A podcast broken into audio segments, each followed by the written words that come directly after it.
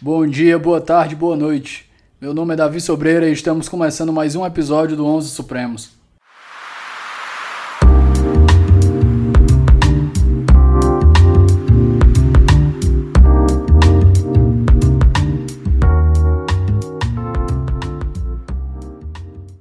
Meus amigos, eu começo a nossa gravação de hoje com uma citação do nosso querido convidado, que diz o seguinte: estátuas e monumentos não são feitos apenas para escrever a história.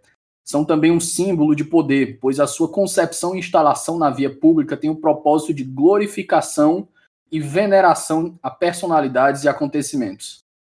Então, hoje a gente vai tratar justamente sobre esse caso das derrubadas de estátuas. A gente está voltando a um período de iconoclastia no século XXI.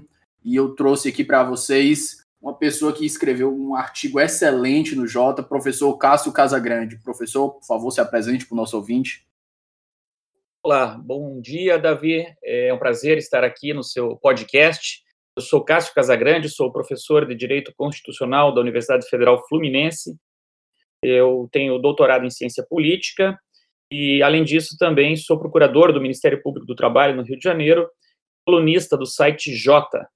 Então, Pessoal, eu conheci o professor Cássio através, graças a Deus, do intervenção do pessoal do Jota no Twitter. Eu li o artigo dele, achei assim, nossa, eu tenho que trazer esse cara para esse podcast. Esse assunto vai ser muito bom. Então, procurei no Lattes dele, não consegui achar o e-mail. Fui no site da UFF, não consegui achar. Mas graças a Deus o Twitter é um salvador. Eu marquei um monte de gente lá e três alunos seus e até a própria página do Jota me passou seu contato.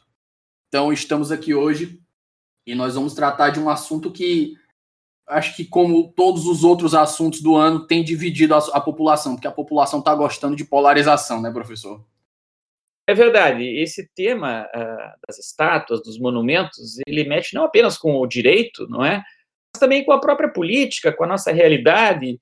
E é um tema muito interessante porque, embora ele esteja agora, vamos dizer assim, na crista da onda, né, esteja as manchetes dos jornais, é algo que aconteceu ao longo de toda a história. É um tema muito bom para se refletir sobre a política, sobre o direito e também sobre a cidade, né, sobre o espaço público, sobre o nosso direito a ocupar esse espaço público, a influenciar a utilização do espaço público. Perfeito. Professor, eu vou fazer uma breve introdução aqui, então para quem não está por dentro, que eu acho pouco difícil, né? Porque nesse assunto de polarização até remédio fica polarizado, quanto mais a derrubada de, de monumentos e estátuas públicas. Então a gente tem visto o problema que se originou nos Estados Unidos com o Black Lives Matter. Eu acho que eu chutaria que juntou os, os sentimentos da, decorrentes da pandemia, um pouco da, do ócio imposto pela pandemia às pessoas o que gerou uma possibilidade maior de reação, né, com relação ao que aconteceu com o George Floyd. E a gente viu aí que as coisas degringolaram um pouco em alguns pontos para violência. Não vou dizer que aqui é justi a justifica A ou B, não vamos entrar nesse ponto aqui, mas chegamos num ponto que os movimentos de rua começaram a derrubar estátuas. E isso começou nos Estados Unidos, que tem um histórico que incomensurável de racismo e fizeram um apanhado da quantidade de monumentos que tem homenageando generais e membros do, dos confederados na parte do sul, tantas escolas, estátuas e por aí vai. E isso acabou se expandindo para pontos da Europa, então a gente viu estátuas de, de pessoas que lutaram na Segunda Guerra, membros políticos, como até de Churchill, sendo pichados. E isso suscita uma questão muito interessante para a gente discutir aqui. Até que ponto o que está sendo feito é democracia? Até que ponto é uma, uma tentativa de reescrever a história? Então eu deixo aqui esse mote inicial para o senhor, professor. É, qual é o primeiro problema? Como é que a gente deve começar a encarar esse problema para tentar propor uma solução? Olha, Davi, você abordou sob um ponto de vista bastante interessante, que é a origem desse movimento nos Estados Unidos. Né? Embora ele tenha aflorado agora de uma forma mais visível, com os episódios que se seguiram à morte do George Floyd, na verdade esse debate ele já vem de algum tempo atrás lá nos Estados Unidos, não é? Porque a guerra civil ou guerra de secessão, ela é uma ferida que ainda não cicatrizou nos Estados Unidos. Por mais é, antigo que seja esse conflito, né, foi um conflito do século XIX e travado ali entre 1861 e 1865, quando Abraham Lincoln era presidente. É, esse foi um conflito importantíssimo na história dos Estados Unidos e um verdadeiro divisor de águas, não é, na história dos Estados Unidos, porque ao final da Guerra Civil é, aboliu-se a escravidão, mas os estados do Sul, que foram derrotados, né, chamados confederados, que eles queriam se retirar da União, eles, de alguma forma eles não se conformaram com essa derrota e tentaram, vamos dizer assim, uh, revidar, não é, essa derrota ao longo do tempo, estabelecendo, por exemplo, aquelas leis de segregação racial que nós uh, conhecemos lá no sul dos Estados Unidos, né, que infelizmente uh, foram encerradas, pelo menos do ponto de vista formal, na década de 60 com a aprovação da Lei dos Direitos Civis. Mas o fato é que, embora, digamos assim, do ponto de vista da lei, das instituições, a, a segregação racial tenha sido extinta, o racismo não foi, não é? é há, há muitos conflitos raciais nos Estados Unidos, como nós sabemos, e uma parte desse problema é que, é, especialmente no sul dos Estados Unidos, pessoas que saíram derrotadas da guerra civil fizeram questão de é, louvar aqueles que lutaram contra a União e, de alguma forma, aqueles que lutaram em nome de uma supremacia racial é, dos brancos sobre os negros. Né?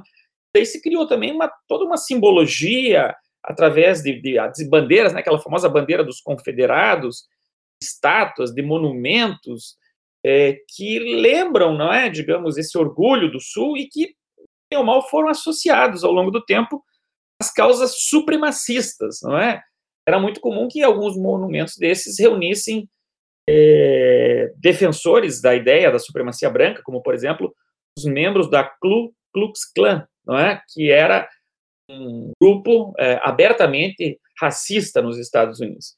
Então, ah, começou a se questionar, não é, a própria adequação de se manter uh, nas vias públicas, em geral em, em, em, locais de grande visibilidade, não é, praças, em parques, às vezes até em jardins de, de assembleias legislativas, de sede do governo do estado, esses símbolos. É, isso começou já é, ao longo do século XX, né, tem um episódio que, inclusive, eu, eu narro nesse artigo que você mencionou, é um monumento que havia lá em New Orleans, uh, louvando justamente esses eh, confederados, que sempre foi alvo de grande polêmica. Isso, veja, já, já era discutido ao longo ali do século XX, na década de 80, de 90, até esse monumento aos confederados de, de New Orleans foi removido nos anos 90, né, e causou grande controvérsia época. Então, veja que não é um debate que vem de agora apenas. Isso é, é uma coisa importante a observar.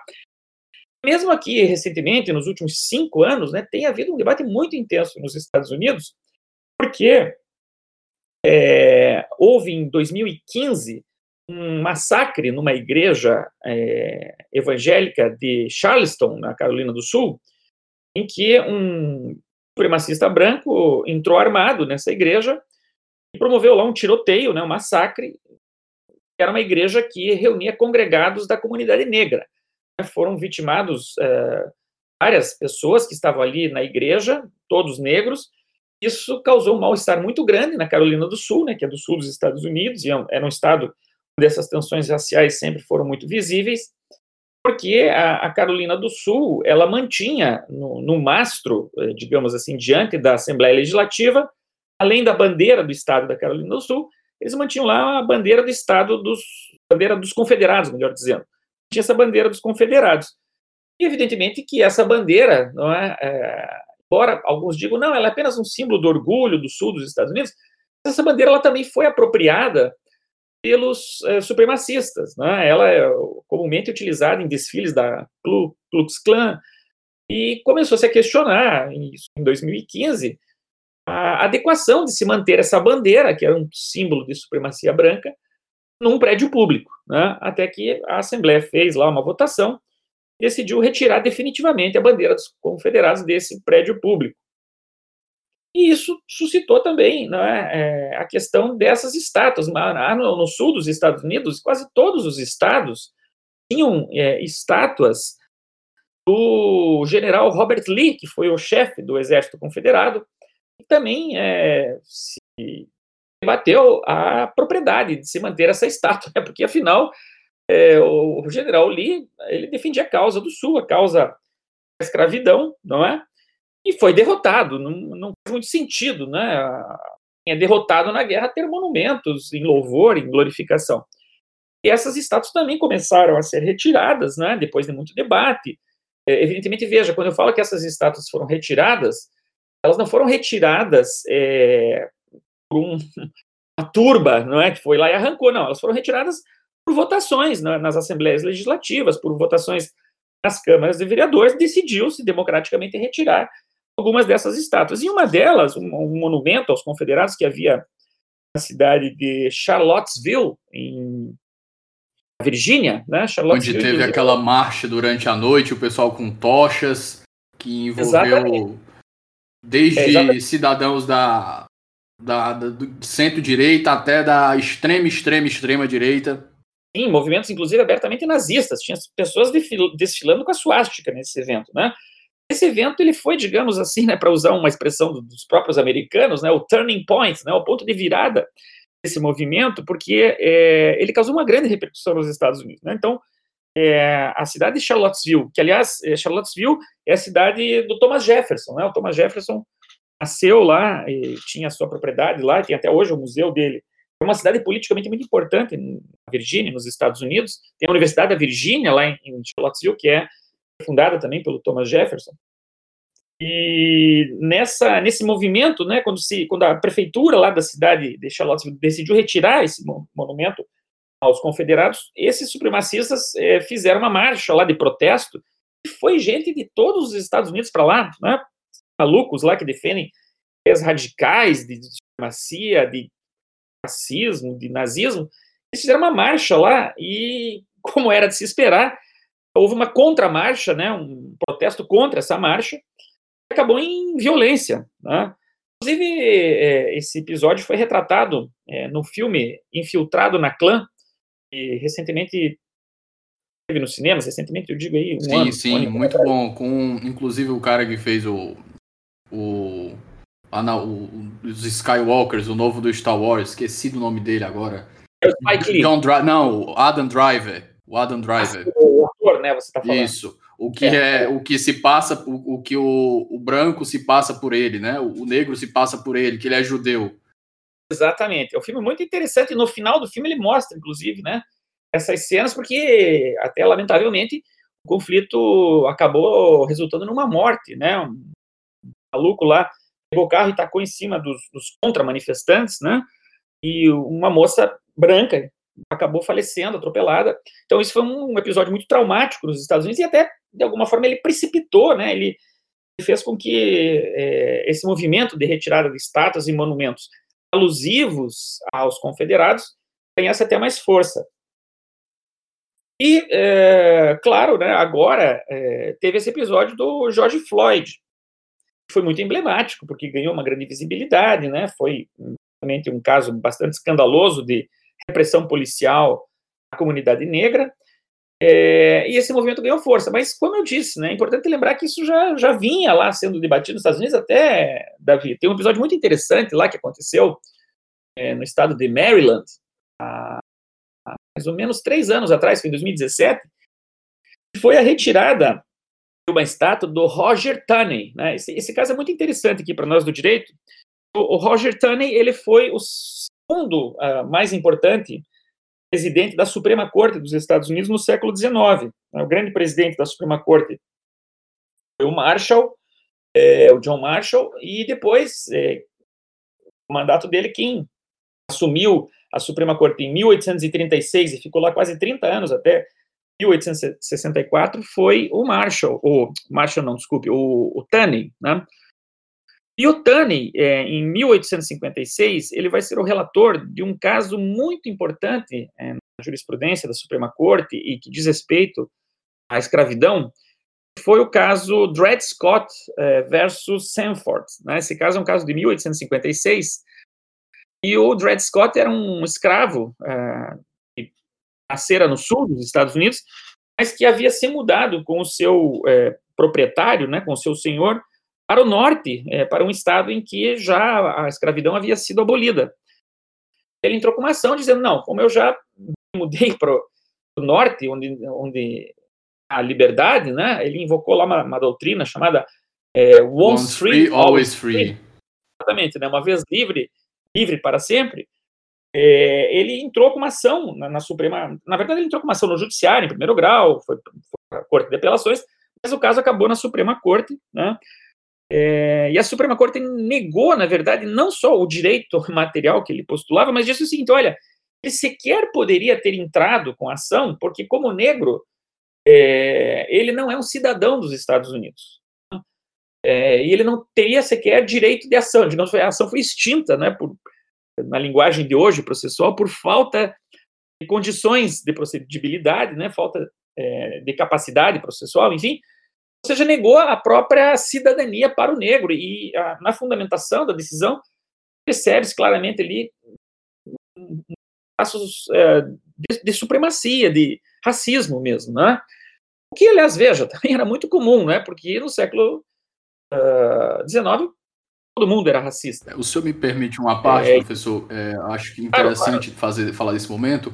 É, um primeiro, um, começo com uma curiosidade sobre o Dred Scott, né? É uma coisa que não aconteceu só nele, mas aconteceu também, até onde me recordo dos grandes casos, aconteceu no próprio Marbury versus Madison. A corte faz um julgamento procedimental dizendo que, por ele não ser um cidadão, ele não podia entrar na corte, mas mesmo assim ela enfrenta o mérito e vai dizer por que, por que, que a decisão não poderia ter sido dada. Eu, então, se você não enfrentou o mérito, se você disse que o procedimento não permitia ele estar lá, para que enfrentar o mérito? Então eles fazem o um enfrentamento procedimental e depois fazem o um enfrentamento de mérito.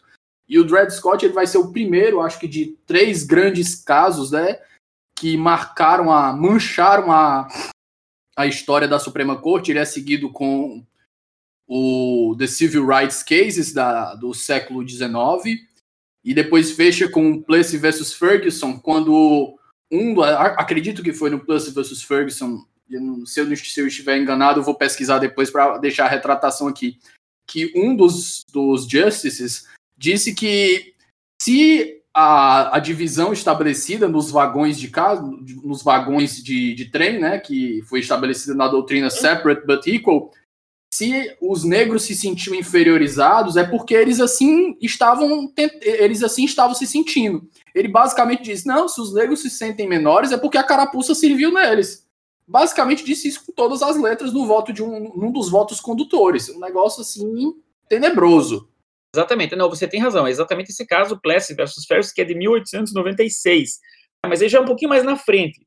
Esse caso do Dred Scott foi em 56, uh, eh, e você tem razão também, ele fez exatamente isso. Né? Ele disse, olha, ele não, não poderia nem ter ajuizado a ação, mas ainda que pudesse, né, não assiste razão, porque ele fundamentou lá que, na verdade, o proprietário tinha trazido ele de volta para o estado do sul, então não havia. Ele tinha concordado com voltar. É um negócio assim. É, então, assim, é, a Suprema Corte, né? Eu sou um estudioso da Suprema Corte dos Estados Unidos, eu até dou aula aqui na, na UF, né? Tem uma disciplina direito constitucional comparado, ministro tanto na graduação quanto no mestrado, e o que nós fazemos nessa disciplina é estudar a jurisprudência da Suprema Corte, tem decisões maravilhosas também, mas tem sempre aquela lista que eu chamo né, das piores decisões da Suprema Corte, porque, uh, assim como no Brasil, em qualquer lugar do mundo, os juízes também erram, não é? Os juízes também cometem graves erros.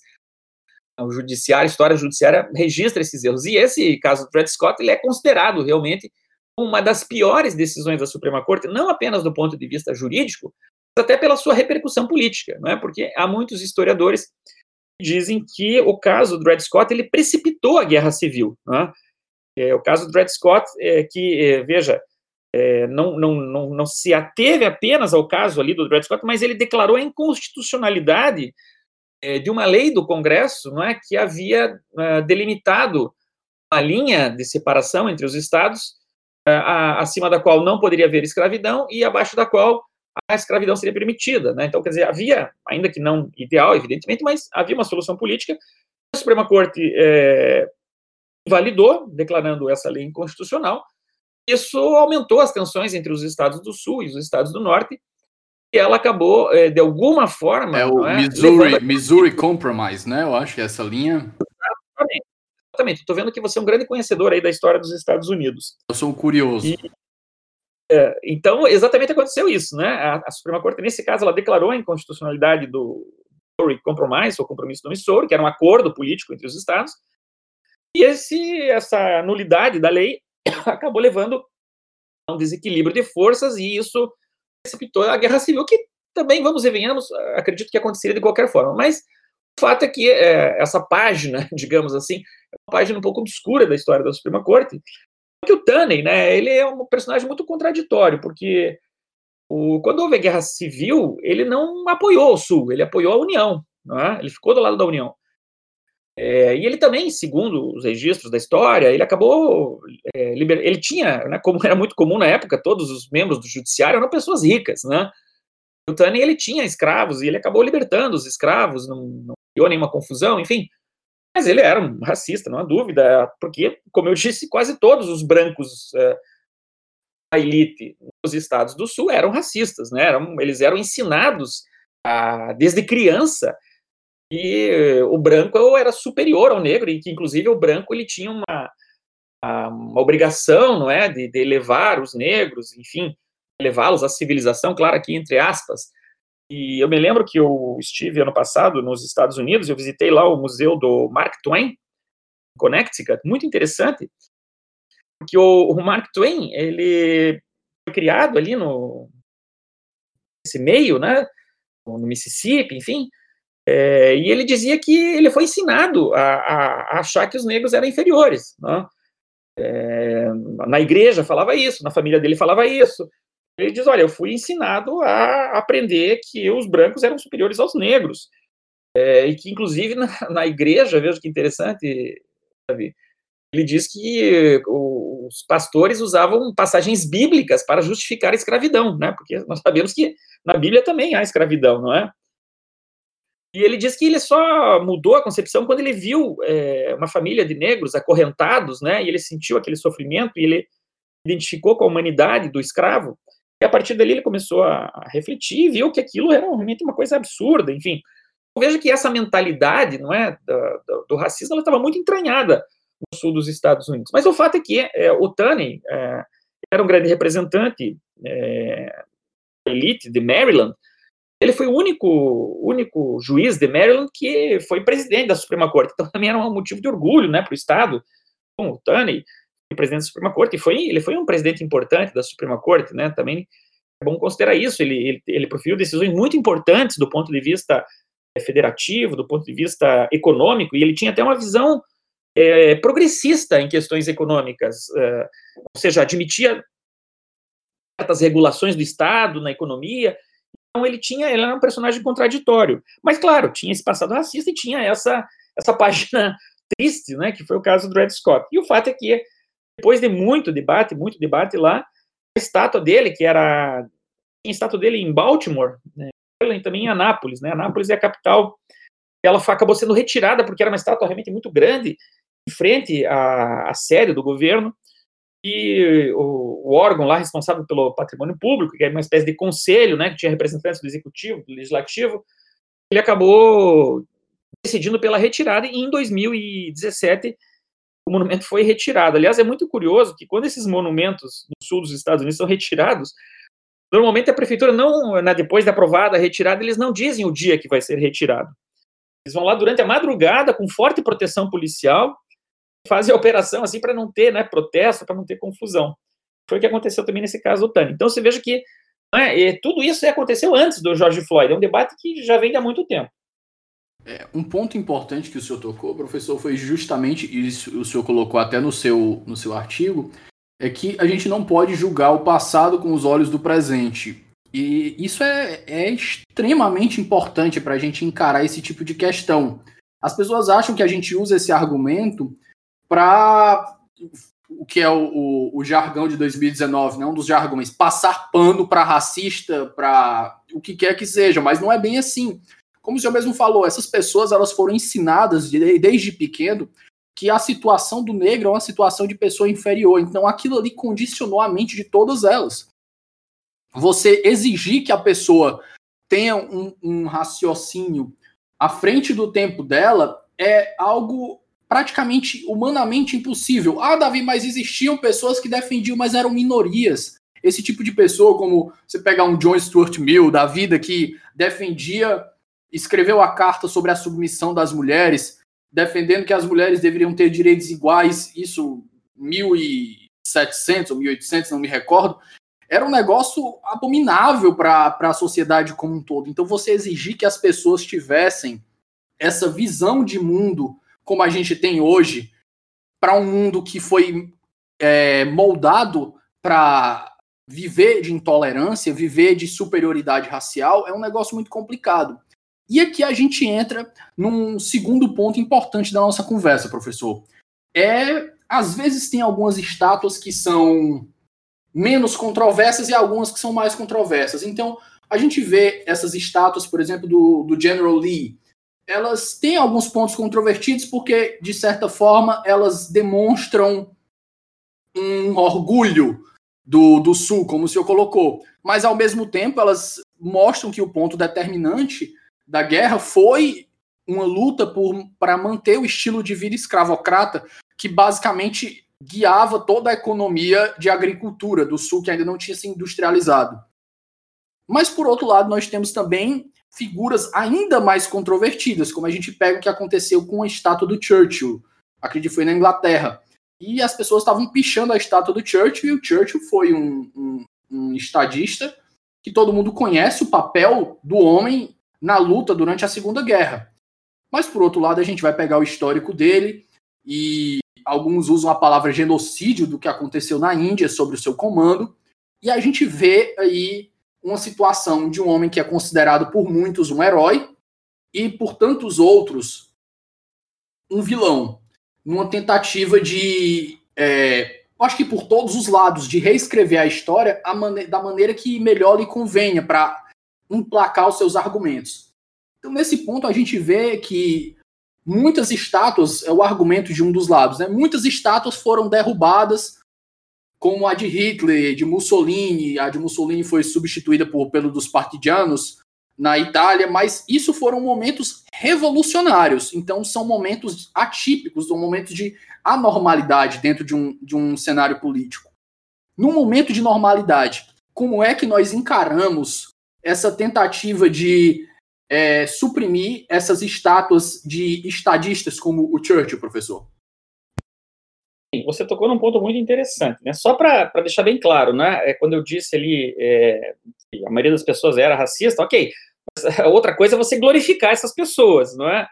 é precisa ver se tem sentido realmente. Olha, ah, ok, o Tony ele viveu numa sociedade racista, ele foi criado desde criança assim. Você está glorificando por causa disso ou apesar é, disso, né? É, Exatamente. É bom lembrar que a época dele, é, algumas pessoas já defendiam né, a emancipação dos escravos, questionavam esse mito da superioridade racial.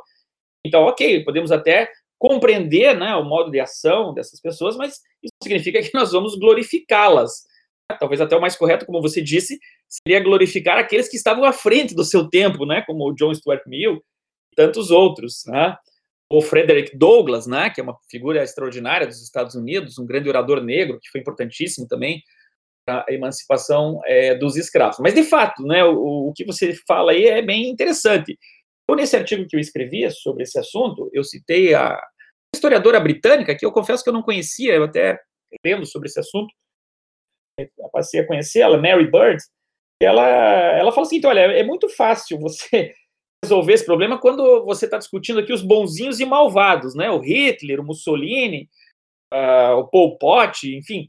Mas o problema é quando você tem figuras que não eram assim, não é, totalmente boas ou totalmente más, e como são a maior parte das pessoas. Né?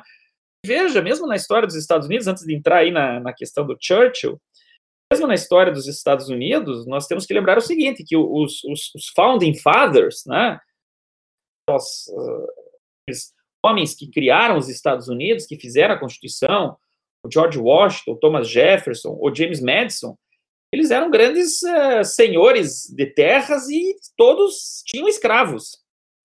Ah, então, uh, aí, eu não acredito que nos Estados Unidos eles vão remover as estátuas do Jefferson, uh, do Madison e é, do Washington. O Jefferson, tá? inclusive, parece que queria, era um dos que queria incluir a abolição da escravatura dentro, se eu me corrijo se eu estiver errado, dentro da Constituição, mas se isso fosse para frente, a Constituição não ia ser assinada por todos os estados. Então eles olharam assim, não, vamos deixar essa questão aqui de lado. É, exatamente. Esse foi o grande fracasso, vamos dizer assim, não é, da formação da Constituição dos Estados Unidos, porque quando eles se reuniram lá na Filadélfia, verão de 1787, eles não haviam apenas os três estados originários, é, sendo que havia estados do sul e estados do norte, mas eles não entraram num acordo né, quanto a essa questão da escravidão, porque obviamente os estados do sul resistiram, falaram, não, se abolir a escravidão não vai ter constituição. E aí a questão ficou em aberto, né? Tanto que tem um dispositivo na Constituição dos Estados Unidos que diz, olha, até 1808 não, não se admite nem emenda constitucional para tratar do tema. Questão foi sendo empurrada, né? Depois teve lá o, o compromisso do Missoro, que você lembrou, mas o fato é que é, politicamente não se resolveu o problema da escravidão e ele foi ser resolvido através das armas, através da força. Né? É, então, esse tema é muito delicado nos Estados Unidos, né? porque o, o Jefferson, embora ele, ele fosse um grande humanista, é, ele era proprietário de escravos, ele, inclusive, depois que a primeira mulher dele faleceu, né, ele teve um relacionamento com uma das escravas dele, teve um filho com ela. Né? ele não reconheceu, uh, embora tenha emancipado uh, depois de um tempo. Então, é um tema muito delicado, né, esse tema das relações raciais nos Estados Unidos, e o, o que você fala também é importante, né, como a Mary Bird diz, olha, a história é muito complexa, às vezes as pessoas que fizeram é, atos que hoje seriam bastante condenáveis, né, do ponto de vista uh, da exploração, da colonização, elas também fizeram coisas muito progressistas para o seu tempo, né? Como ela, ela, ela chama atenção ali do, do Gladstone, né? Que foi um grande primeiro-ministro do século tem um XIX. Vídeo, tem um vídeo do Obama falando sobre isso, né? Essa cultura das pessoas de cancelarem as outras e e ele comenta justamente isso. Se hoje em dia as pessoas que podem discordar imensamente de você, que você pode achar horríveis, podem ser pessoas que têm valores em comum com você, pessoas que amam suas famílias, e imagina isso 100 anos atrás, que os valores não tinham metade do, do, da, carga, da carga que a gente carrega hoje, né? É, exatamente, é um tema muito complexo, né? Então, por exemplo, o Gladstone, né, ok, ele apoiou a, a política colonial britânica na África, na Ásia, enfim, mas ele foi responsável pela legislação social, de alguma forma, né, fez avançar leis trabalhistas, eh, reconhecimento de enfim, é, e também o Churchill, né, entra nessa, nessa questão. Né? Teve até um, eu vi um vídeo aqui muito interessante, né, quando teve essa polêmica, começaram com essa, essa acusação do Churchill, né, de que ele seria responsável uh, pela repressão a causa da independência da Índia, uh, e que ele seria racista, enfim. É, mas é, ele ele foi responsável pelo mundo livre, né, na Europa, em face do nazismo, então, quer dizer, é um personagem bastante complexo. É, eu, eu vi um vídeo que eu estava dizendo, um manifestante lá, xingando Churchill, né, e dizendo que queria derrubar, tem um, um oficial lá da cidade, não era um policial, era um agente lá da, da cidade, e confrontou e disse, olha, você só está podendo é, se expressar aqui e, e xingar o Churchill que Churchill derrotou os nazistas, porque se não fosse ele, você não estaria aqui exercendo o seu é, direito de livre expressão. Então, vejo como as coisas são contraditórias. Né? É, e é difícil, realmente, essa questão. Ah, ah, o personagem X ou Y da história deve receber uma estátua, deve receber um monumento. Eu acho que ah, quem deve decidir isso é a sociedade, de, de forma democrática. Não é? Não sou a favor da derrubada de estátuas é, pela turba, né, é, em fúria. Nem, nunca é, é, é, é, muitas vezes não é racional, não é democrático, né, porque a turba não representa necessariamente a maioria, mas claro, é, isso é algo que aconteceu ao longo de toda a história. Né, é, eu, eu disse nesse artigo essa derrubada de estátuas pela massa, né, num protesto, isso acontece desde a época romana né, todas as revoluções, isso acaba acontecendo. Mas, é, a parte esse fato que muitas vezes nós não temos nem como controlar, né, porque são forças espontâneas da história, Uh, nós lembramos também aqui, há um tempo atrás, e quando houve a queda do Saddam Hussein, né, lá na, no Iraque, também derrubaram a estátua dele, enfim, isso aconteceu, eu, eu mencionei também no meu, meu artigo, né, quando acabou a União Soviética e foi abaixo o Muro de Berlim, também derrubaram estátuas do Stalin, do Lenin, isso não tem como ser controlado, né, quando a massa está... Mas veja, é, o que importa para nós do direito, não é? é tentar ver como é, essa questão da, da, estatuária, dos monumentos, ela deve ser tratada num Estado democrático de direito. Até porque aqui no Brasil, é, Davi, é uma coisa muito interessante, nós não temos essa tradição democrática do autogoverno que existe nos Estados Unidos. Né? Nos Estados Unidos, é, qualquer é, condado, qualquer municipalidade, se ela vai colocar uma estátua, isso é debatido pela comunidade. Né? debatido na Câmara dos Vereadores, as pessoas vão comparecer, vão dizer, olha, vamos fazer uma estátua aqui, o professor é, fulano de tal, que foi importante aqui na nossa comunidade e tal, então eles vão votar e vão decidir. É um pessoal que gosta de voto, né? Até para juiz, para procurador de justiça, promotor de justiça, no caso, é, eles gostam de é, votar. É, na verdade, eu não diria nem de votar, mas é aquela ideia do self-government, né? Do autogoverno. Participação, né? Exatamente, de que as pessoas participam, né?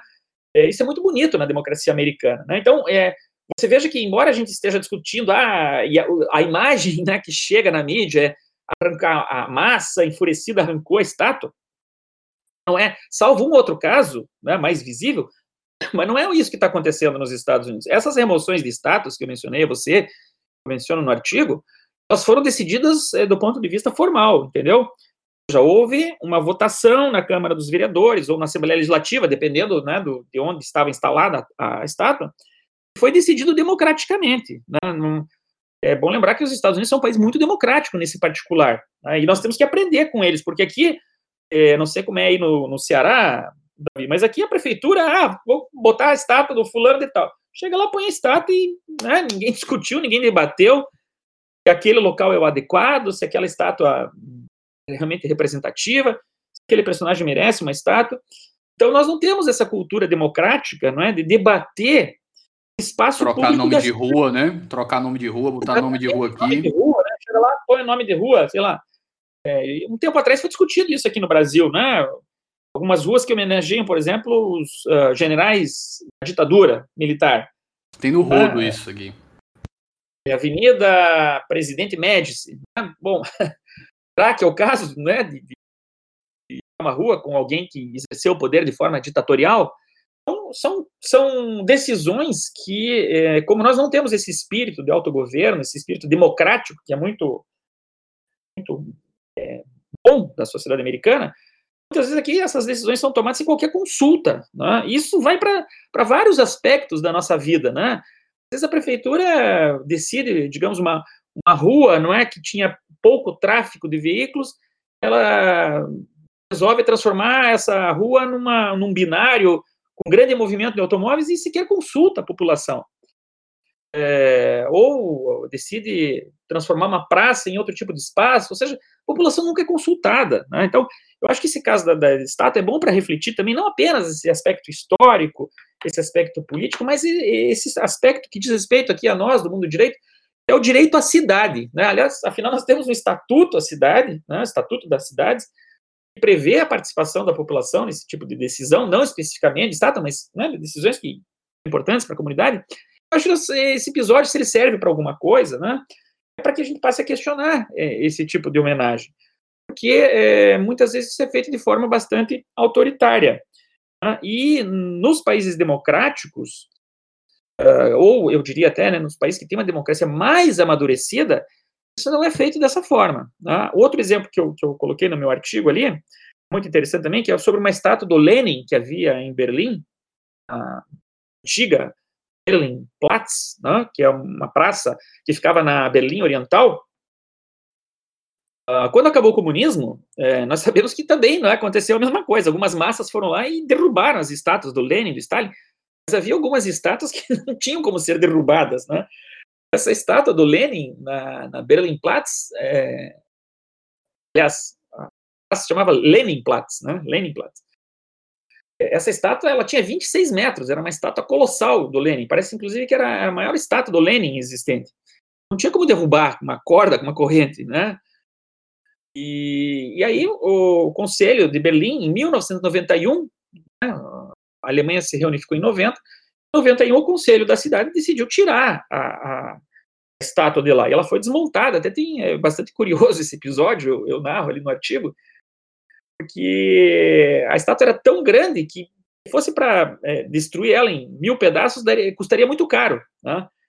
Eles só desmontaram a, a, essa estátua e in, decidiram enterrar ela numa floresta perto de Berlim, que seria a forma mais barata né, de dormir com a estátua. É, e ela ficou lá enterrada, esquecida, até que um museu é, na cidade de Spandau, na Alemanha, pediu para é, recuperar pelo menos a cabeça do Stalin para deixar no museu, né, para que as pessoas pudessem ver, etc. Isso foi autorizado, e só que eles tiveram um pouco de trabalho porque a prefeitura acabou perdendo lá o mapa que indicava a localização correta. Tinha um sujeito lá que lembrava e eles é, enterraram a cabeça. E hoje ela está exibida no museu é, em Spandau, até para quem tiver curiosidade, ler esse meu artigo. É, há uma ilustração né, dessa, dessa exposição. E, Davi, esse é um aspecto interessante também, não é? Que é o, o lugar do museu. É? Porque é, é diferente Exatamente, professor. Eu ia fazer justamente esse link agora.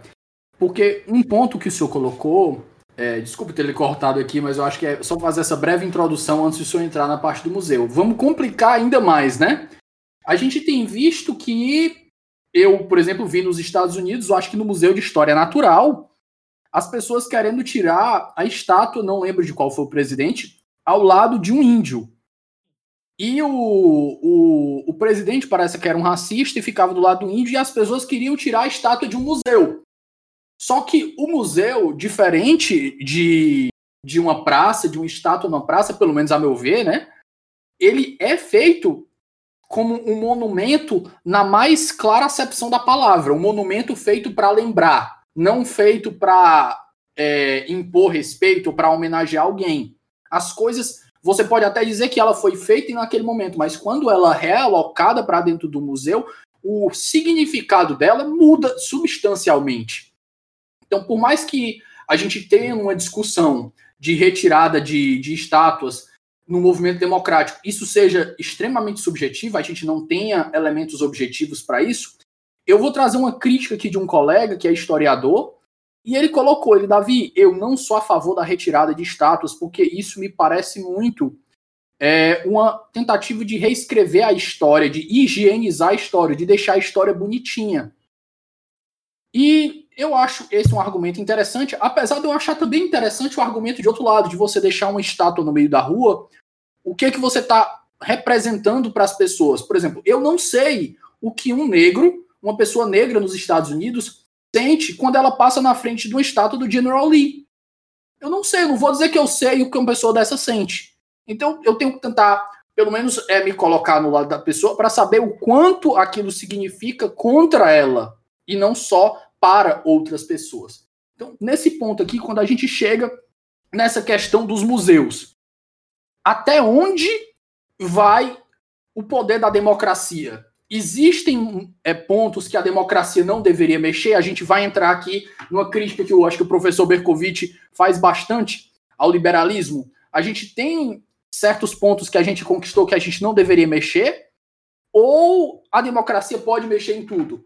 E aí, como é que fica a situação? Se o museu é público, pode mexer, se o museu é privado, o, o, o, o museu que, que escolha.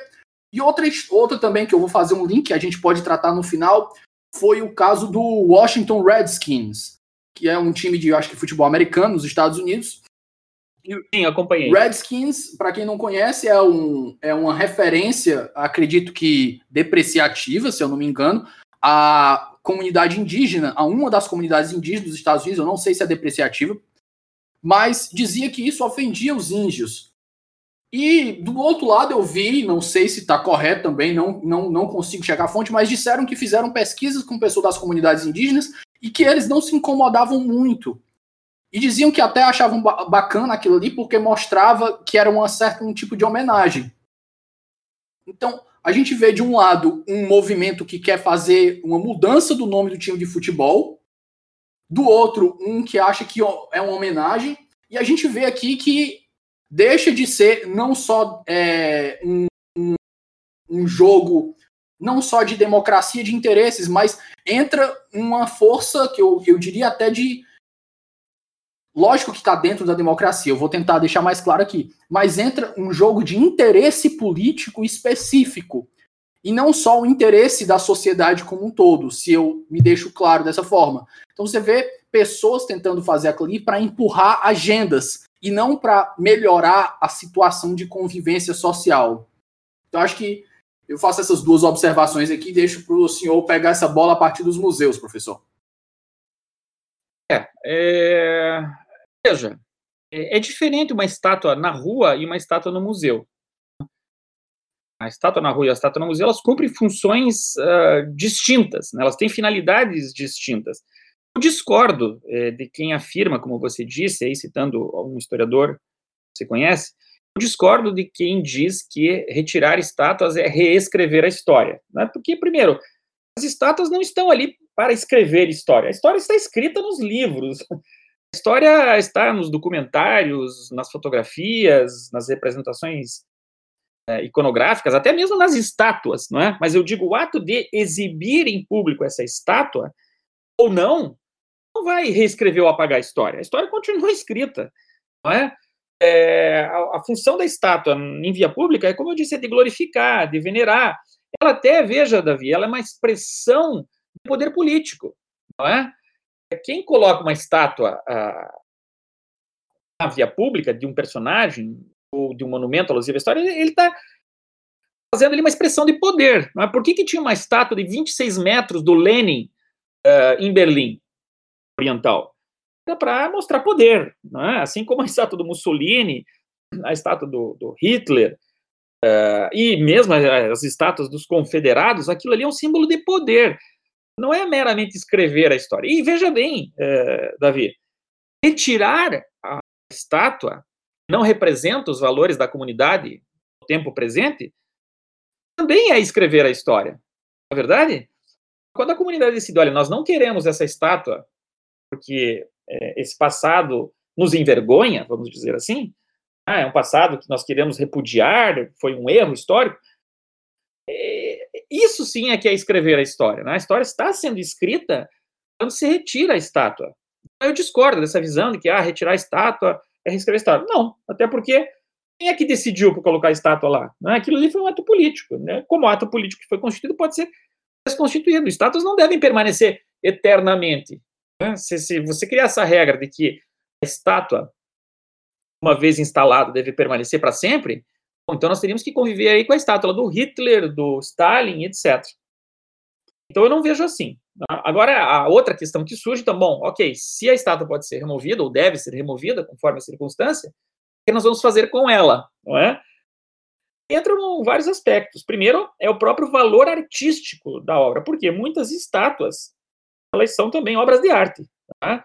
Ou não, pode ser que uma estátua que não tenha valor artístico e simplesmente.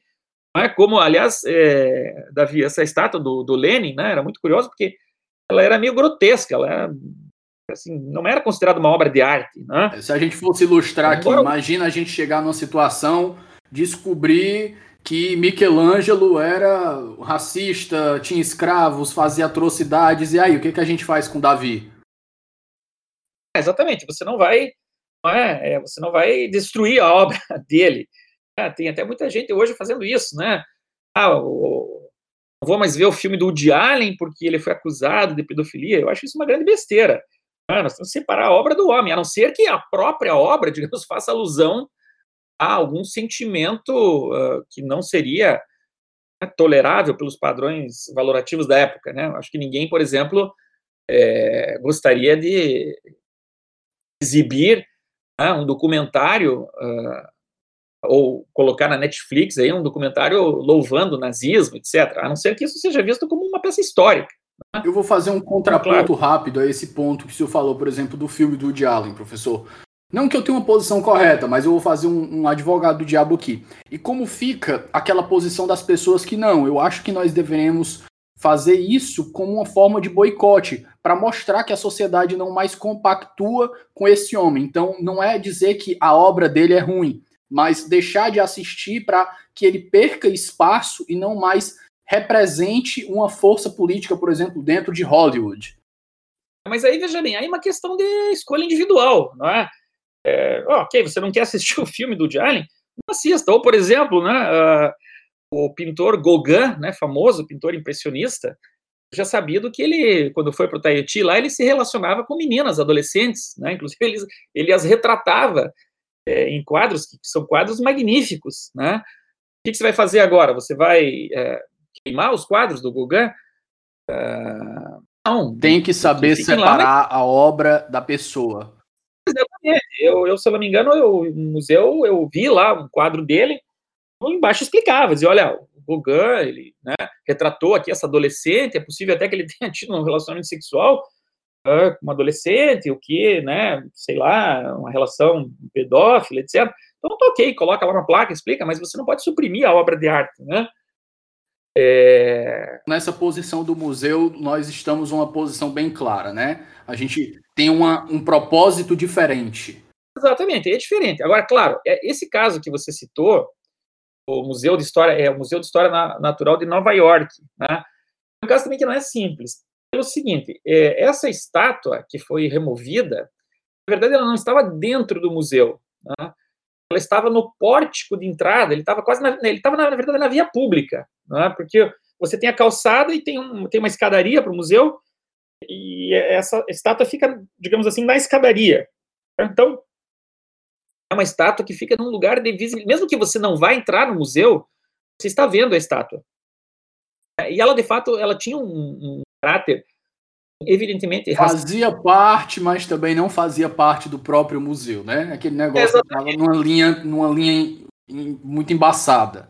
É, exatamente. A, a, estátua representa o presidente Theodore Roosevelt, né, que era um presidente é, tinha essa visão, né, do, do, do homem branco como aquele que estava trazendo a civilização para não civilizados. E a estátua mostra o Roosevelt é num cavalo, e ao lado dele é um negro e outro lado um índio, mas eles estão é, no chão, né?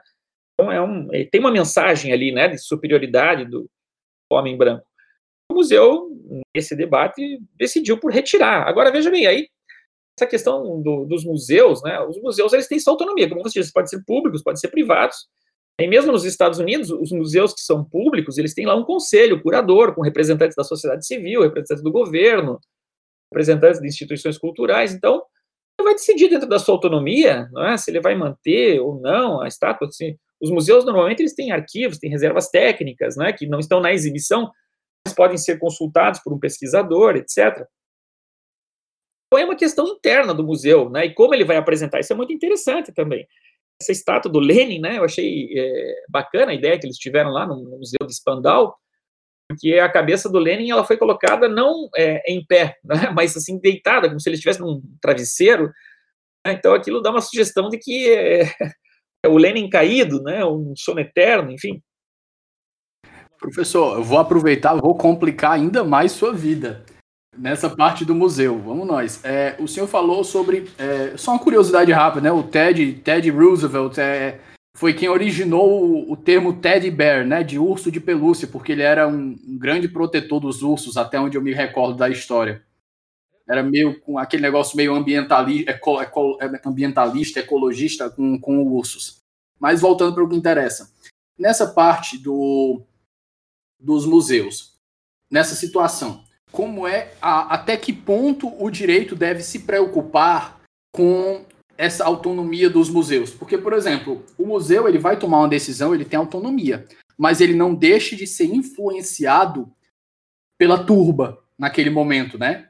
Que aquilo ali o que está acontecendo nesse momento às vezes são turbas, como o senhor disse, né? Derrubar é, uma estátua nos dias de hoje sem uma situação de, de sem uma situação revolucionária e sem uma observação do, dos princípios democráticos, isso aí é, é, uma representação da turba.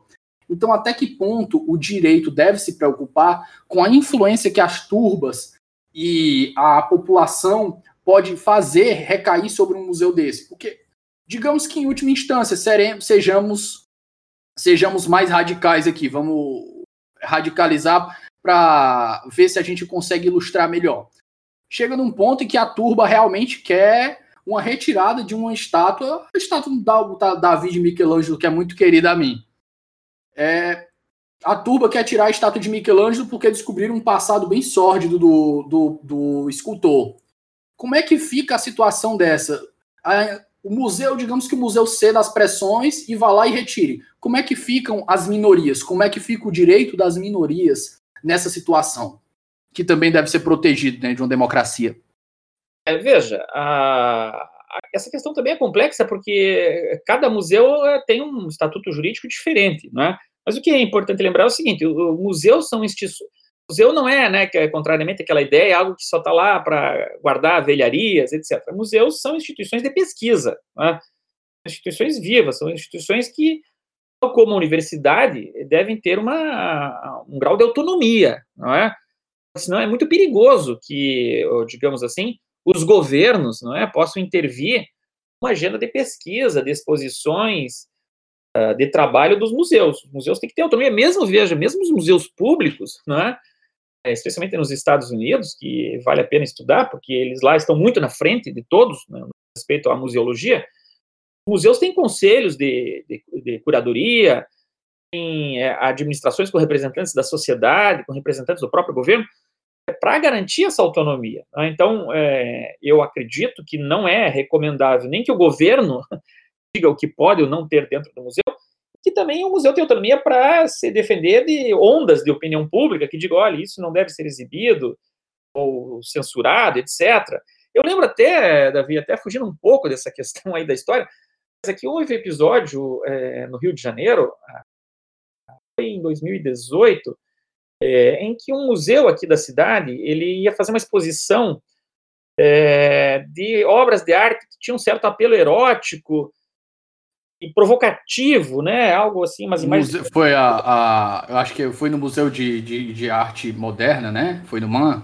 Não, não, foi no MAN. Foi no, no MASP. Ah, não, não, você está falando do Rio de Janeiro, eu tô lembrando de São é, Paulo, perdão. Lá aconteceu isso também, né? Aconteceu lá, aconteceu acho que em Porto Alegre. E aqui, quando a exposição veio aqui no Rio de Janeiro, também causou esse, esse, dunço, né? Porque aí havia ali um problema de, de idade também, porque é, um juiz proibiu que crianças fossem em exposição, enfim. Eu, eu, sou contra esse tipo de censura, né? Porque eu acho o seguinte, olha, o museu Concordo, vai... acho que isso é com os pais, não é o é, juiz que vai falar. Então, o museu, primeira coisa, o museu vai quem quer. Né? Se você, olha, eu, eu, eu, eu, eu odeio o Gauguin, porque o Gauguin era pedófilo e não quero ver, a, como você disse, né? Eu quero boicotar, não quero ver a tela dele. Então você simplesmente não passe lá pela sala onde está o quadro dele, não vá no museu. Mas, é, a obra de arte permanece, né? A obra de arte muitas vezes ela tem que ser dissociada uh, do seu autor. Então eu sou, eu sou contrário, né? E vejo tem que ter a maturidade de fazer essa separação. Exatamente. Eu, então eu vejo com muita reserva qualquer tipo de censura, né? Seja do governo ou mesmo de, de opinião pública, que também muitas vezes é perigosa, né? O, o Tocqueville, né? O Alex Tocqueville, é, quando teve nos Estados Unidos, ele percebeu isso, né? Que a opinião pública tinha uma força muito grande e podia até contrariar interesses da minoria, né? Então é, essa questão do, do, do, patrimônio artístico, do patrimônio histórico, nós sabemos é, que em países democráticos, inclusive no Brasil, patrimônio histórico, patrimônio artístico, ele é protegido por leis. Né? Então, você não pode suprimir esse patrimônio. Então, vamos supor o seguinte: olha, o museu decidiu retirar essa obra das vistas do público porque o autor que fez a obra era pedófilo, vamos dizer assim, né? É, olha, a meu ver, cabe uma ação judicial, né, se for especialmente por uma instituição pública, questionando que uma obra de arte seja retirada das vistas do público. Ah, uma espécie de, de censura. Ah, agora, claro, é, tudo tem, tem, tem que ser avaliado caso a caso. Nós não podemos muitas vezes criar uma regra né, é, geral. Uma coisa que não dá para tratar de maneira objetiva, né? Infelizmente, não tem como. É, situação nenhuma nessa muitas coisas no direito, né? É, eu sempre digo para os meus alunos, né? No direito, muitas vezes a melhor resposta é depende. Cada caso é um caso. E esse é um deles, né? O que eu, assim, acho que alguns consensos nós podemos tirar, né? Alguns consensos nós podemos tirar. Assim como, né? Eu digo assim, né, cada caso é um caso, né? Mas é, o que eu acho é que um princípio que nós podemos ter é o seguinte: olha, se trata de uma estátua, monumento de obra pública, né, assim como se presume que a sua edificação, que a sua instalação, ela seja aprovada pela comunidade, da mesma forma, sua retirada pode ser aprovada, não é? Olha, isso aqui não convém exibir estátua, esse sujeito que foi ditador ou que né, descobriu-se que era uh, pedófilo, sei lá o que, é, ok, a, a, comunidade vai decidir, vai votar. Então, eu acho que esse é um consenso. Né? É, o, é, aquela coisa, né? Você pode desagradar, a decisão pode desagradar um ao outro, mas no final das contas foi uma decisão, foi a melhor forma de decidir que nós achamos até o momento. Claro. E, e veja, e se essa obra ela tem um, um valor artístico, então que ela seja recolhida ao museu, etc que lá no museu vai explicar, olha, isso aqui, né, né, lembrando aquele caso do, do, do Tani, que foi presidente da, da Suprema Corte, olha, essa obra aqui um valor artístico, inclusive, não é? Foi feito pelo escultor tal, que é da escola, ah, sei lá qual, mas que representa o, o, o, o Roger Tani, que foi um político de Maryland, que chegou à presidência da Suprema Corte, não é? que é, é responsável por uma péssima decisão que precipitou a guerra civil, que tinha um caráter racista, etc., mas que uh, também uh, foi um presidente que exerceu o mandato presidente da Suprema Corte durante quase 30 anos e que decidiu também essa e aquela causa, enfim. E claro, né, o museu é, vai estar ali para que as pessoas façam o seu próprio juízo, né? Isso é importante também, né, Davi? Não tratar o cidadão como idiota. Né? É, perfeito, o museu perfeito. ele dá as informações para que cada um faça o seu juízo para que haja esse aspecto cultural, para que as pessoas aprendam não é, com os erros do passado. É, então, eu acho que. com essa ideia de tutelar o, o, cidadão, né? É, eu acho que isso não, nunca é bom. Né? Nós, aqui no Brasil, muitas vezes, o Estado ele é muito paternalista, né? sempre decidiu o que é melhor para o cidadão, e às vezes é uma cultura até um pouco antiliberal, aqui no sentido do, do liberalismo clássico político, né? não aqui no, no liberalismo econômico, né? do Estado tomar decisões pelo cidadão. Então, acho que os museus, as instituições uh, de pesquisa, etc., devem ter liberdade para fazer as suas exposições, para tratar a realidade histórica, até para o papel do museu, né, como eu digo, não é o, o, papel do museu, é o papel do presente. Então, o museu ele tem essa função também de provocar, né, de desafiar aquele que ali está a pensar diferente, é, a, a, colocar certezas em dúvida, né, é, isso faz parte da própria educa do processo de educação. Né? Eu, eu mesmo, como professor, eu sempre digo para os meus alunos, né, eu não estou aqui para trazer respostas, eu estou aqui para fazer perguntas para vocês, né, para que vocês façam perguntas, porque aquele professor que tem certeza de tudo é um péssimo professor, assim como também um museu, não é, que estabelecer verdades, ele também ele deve né, deixar é, de forma criativa ali a exposição de fatos, provocações, para que as pessoas que vão ao museu tirem as suas próprias conclusões. Professor, é, eu acho que tudo que o senhor falou aqui se aplica, mutatis mutandis, também ao caso do Washington Redskins. Eu acho que é até desnecessário a gente entrar, porque a gente vai repetir as mesmas coisas, né? É uma instituição privada, tem que ter autonomia e, se necessário, tem que resistir às pressões, da, às pressões populares, né? É, na verdade, isso também é um tema complexo, né? Uh, porque aí já, já foge um pouco do, debate sobre cidade, sobre museu, porque, como você disse, é um clube privado. Mas também, veja, é um clube privado que tem uma dimensão pública inegável, não é? é isso acontece no mundo todo, né? O, o, o esporte, é, esporte popular, né? O futebol, lá nos Estados Unidos, o, o, o americano, o basquetebol, o, o beisebol, tem uma projeção uh, né, na, na mídia, uh, no debate público, têm uma projeção tão grande você também não pode achar que isso é um assunto meramente privado. É? É, até porque é, tem uma questão de direito também, né, de você ter direito a assistir o espetáculo público. É, então, tem, tem algumas questões de direito público também, é, que envolvem. É, afinal, esses, essas equipes elas contratam empregados, né, os, os atletas são empregados, é, que vão ter que vestir um uniforme. Então, veja que também aí já começa um outro tipo de reflexão. Né? Pode ser que tenha um, um, um, vamos supor aí, um caso extremo, né? O, o, time lá se chama Redskins, que é o pele vermelha, que para muitos da comunidade indígena é um termo pejorativo. Suponha que vai lá um atleta que é de origem indígena, né? Ele se sente incomodado em, usar aquele, aquele uniforme, né? É, e, quer dizer, tem uma questão aí de direito público, né? Será que o empregado ele pode ser obrigado a usar um uniforme que contra a sua consciência, vai contra os seus valores? Esse debate, aliás, o, o Davi, é muito interessante, porque é, na Inglaterra é, existe lá um dia que chama Memorial Day. É um dia de louvar os soldados é, britânicos que lutaram em todas as guerras em que a Inglaterra esteve envolvida. E nesse dia, não sei se você acompanha futebol, é, a Premier League, né, que é o campeonato lá da primeira divisão, mas não só a primeira divisão, as outras divisões também. Nesse dia do Memorial Day, todos os é, jogadores eles entram é, no uniforme. Existe um desenho que é o desenho de uma flor que representa né, os soldados que tombaram. E de uns tempos cá, alguns atletas que jogam na Premier League, que alguns são ingleses, mas outros são estrangeiros e são de países que foram colonizados Inglaterra, não é? Se sentiram mal em, em usar aquele símbolo, porque dizem, olha aqui, mas vocês estão louvando os soldados de vocês que lutaram contra o nosso povo. E começou a haver uma certa disposição, e aí a, a, a, a Liga, né, que é muito profissional nesse aspecto, ela decidiu que os jogadores que não quisessem usar a, a cor, né, que simboliza os soldados britânicos, naquele, naquela rodada, né, isso é usado numa rodada ou em duas ou três rodadas, uma semana, é, eles poderiam não usar aquela, aquele símbolo, e isso de fato acontece. Né? Alguns poucos lá, jogadores se opuseram e lhes foi dada essa liberdade de usar o uniforme, mas sem aquele símbolo. Então, também, nesse caso aí que você traz, né, que está sendo discutido nos Estados Unidos, aparentemente é uma questão privada, né? Até não sei se você acompanhou, aí eu tive lendo dois ou três dias atrás, eles realmente vão tirar o nome do time, do Redskins, é, e o principal fator que levou eles a, a, tirar esse nome foi a pressão dos patrocinadores. Né?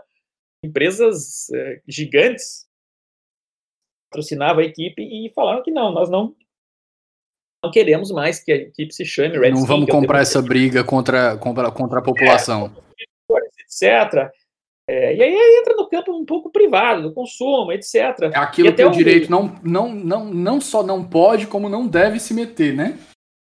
É, em princípio, não, não é uma questão não é, de debate no direito público, a meu ver. Né? Menos que, como eu disse, né, pode ser que tivesse lá um jogador que obrigado a vestir um uniforme. Até, até uma forma de amadurecer a, a população, a forma que a população trata desse tipo de assunto, né? Deixar ela livre para tratar dessa forma pode levar a um amadurecimento, pelo menos numa visão otimista. É, exatamente. Né? Tem até alguns, é, não só Redskins, mas alguns outros times lá que usavam é, essa figura do, do índio americano, né, como, como mascote, né? Aí começou a se questionar, né, mano? Mascote normalmente é um animal, né? Você vai usar o índio como mascote. Começou a haver um certo mal-estar lá. Alguns, alguns times também deixaram de usar esse, esse, símbolo do índio, né, do pele vermelha, como mascote. Mas é uma questão um pouco mais de, de direito privado. E, enfim, né, cada um decide de acordo com seus interesses econômicos, até um pouco políticos também, mas não é uma questão assim a qual o direito tem um papel de proeminência, é uma questão de debate público, enfim. É, vamos ver, né, o que, que eles vão é, decidir lá, qual vai ser o, o novo nome do, do Washington Redskins. Professor, nós vamos para o bloco final aqui. O bloco, nosso bloco final nós fazemos algumas indicações de leitura e para chutar para o pontapé inicial, eu deixo que o seu artigo, né? Estátuas, monumentos, direito à cidade e democracia no J. Eu vou deixar o link na, na descrição. E só para falar que Alto Jabá também é liberado aqui, professor. Fique à vontade para indicações. É, eu tenho esse artigo que, que eu mencionei, e, e, nesse meu artigo há um link para um artigo daquela historiadora que eu é, mencionei aqui também durante a nossa conversa, que é Mary Bird, é um artigo que está em inglês no Times Literary Supplement, Londres, é, que eu recomendo também a leitura muito interessante, e aqui eu li também, esses dias, um artigo do professor Daniel Arão Reis, é, um historiador aqui do Rio de Janeiro, um historiador muito conceituado, que aliás é meu colega da UF, né, professor da Universidade Federal Fluminense, e ele tem uma coluna no jornal O Globo, é, e na última coluna ele abordou exatamente esse tema. É, deixa eu ver se eu acho aqui a data da, da coluna, mas saiu esses dias, eu acho que foi no sábado ou domingo, Está é, publicada no jornal O Globo no dia 11 de julho, para quem tiver interesse. Coluna do professor Daniel Arão Reis, onde ele aborda esse tema muito, de uma forma muito semelhante a que eu tratei aqui. É, e tem também uh, um artigo do professor Tiago Krause, que saiu, acho que na revista Época, recentemente, só que eu não tenho a fonte aqui, talvez, Davi, depois você pode encontrar aí para os seus ouvintes. Posso olhar sim. É, que também é bastante interessante. É, enfim, é um assunto ainda pouco tratado no direito, não é? Mas acredito que ele deve ser tratado sob essa perspectiva da democracia participativa, do direito à cidade, né, da ideia de que ah, nós temos que debater mais ah, a instalação desses monumentos, dessas estátuas na via pública.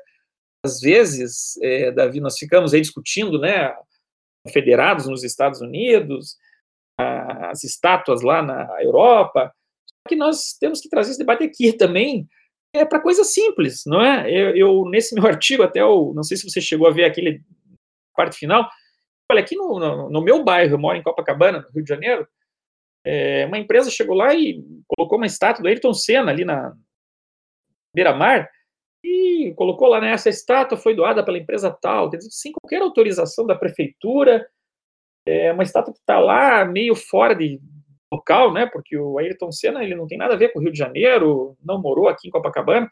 Eu sei que ele é venerado, eu também o admiro, o admirava. É um grande esportista, merece todas as homenagens, mas eh, por que que ele, por que aquela estátua ali, né? Ah, as coisas são decididas assim sem qualquer, sem ouvir a comunidade, sem ouvir a prefeitura, então, é, sem, sem consulta. Eu acho que nós temos que perceber, não é, que a via pública, a praça, é um local que pertence a todos, né? E qualquer alteração, qualquer é, modificação, qualquer edificação na via pública, ela deve passar por esse processo de democracia, de debate, de consulta pública, de audiência pública, que ah, os moradores sejam ouvidos, em que as associações de moradores tenham uma palavra, para que a gente tenha uma cidade democrática. Perfeito, professor. Nós encerramos aqui o nosso episódio de hoje. E eu fico extremamente grato com sua participação, um assunto extremamente interessante, professor. E espero outras participações. Agora já sei a quem recorrer quando eu quiser tratar de assuntos que têm uma interseção entre direito e ciência política, que também não são poucos. Então, além dos agradecimentos aqui, eu deixo as portas abertas para as próximas participações. Davi, foi um prazer participar do seu programa. É, parabenizo né, pela iniciativa de chamar é, pessoas do direito aqui para debater temas importantes da nossa atualidade, temas importantes da democracia, do mundo do direito, e estarei aqui à disposição para atender outros convites. Um grande abraço para você.